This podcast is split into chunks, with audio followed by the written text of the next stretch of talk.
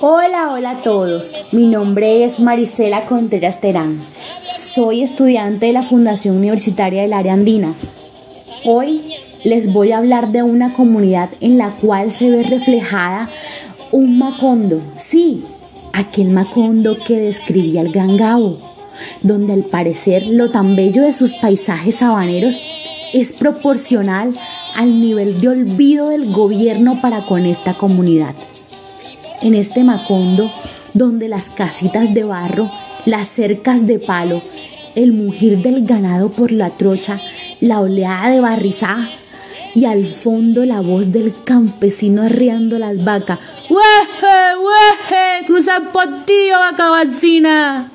Y la inmensa vegetación adornan este lugar dándole un plus de paraíso, paraíso de tranquilidad, que a la final, detrás del telón, es víctima de tantas nefastas realidades que hacen ver que aquello de fin de la pobreza fue una hojarasca que pasó a gran velocidad y no dejó virutas a su paso.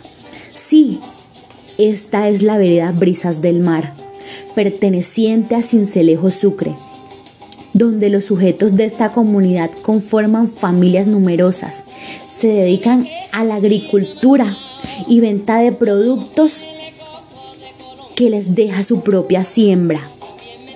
Entre las familias se pueden encontrar niños desde la primera infancia, adultos y adolescentes, que en algunos pocos casos cuentan con títulos de bachiller. Escasamente cuentan con viviendas que en su mayoría son fabricadas con materiales no convencionales que les brinda este mismo entorno. A esta comunidad no llega el servicio de agua potable. Tampoco cuentan con fluido eléctrico, red de gas y mucho menos alcantarillado.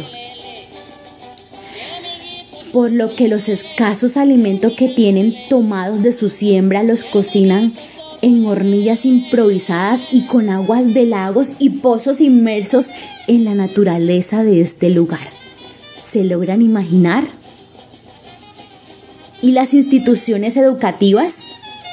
Pues la única con la que cuentan queda a una hora de allí y la salida es imposible cuando llueve, pues su medio de transporte y con suerte son bicicletas, pero los días de lluvia solo logran salir en vehículo de cuatro patas. El burro. Sí, señores, el burro.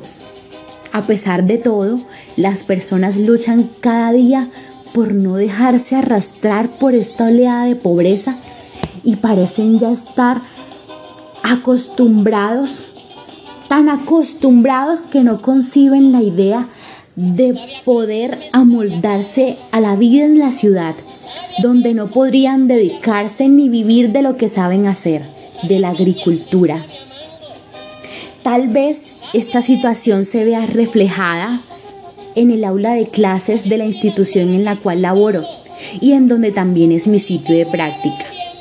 Los niños entre las edades de 4 y 5 años de edad que hacen parte de mi grupo experimental quizá también vivan situaciones semejantes a la de este Macondo descrito y en el aula se reflejaría en el desempeño académico de los niños de manera que al no tener en casa a alguien que los oriente y les estimule sus esquemas cognitivos tendrían un atraso en capacidades y habilidades que me correspondería potencializar mediante actividades que favorezcan el óptimo desarrollo de sus esquemas mentales y que por supuesto den respuesta a lo que el niño debe hacer y superar en esta etapa preoperacional que se encuentran según los estadios del desarrollo propuestos por Piaget.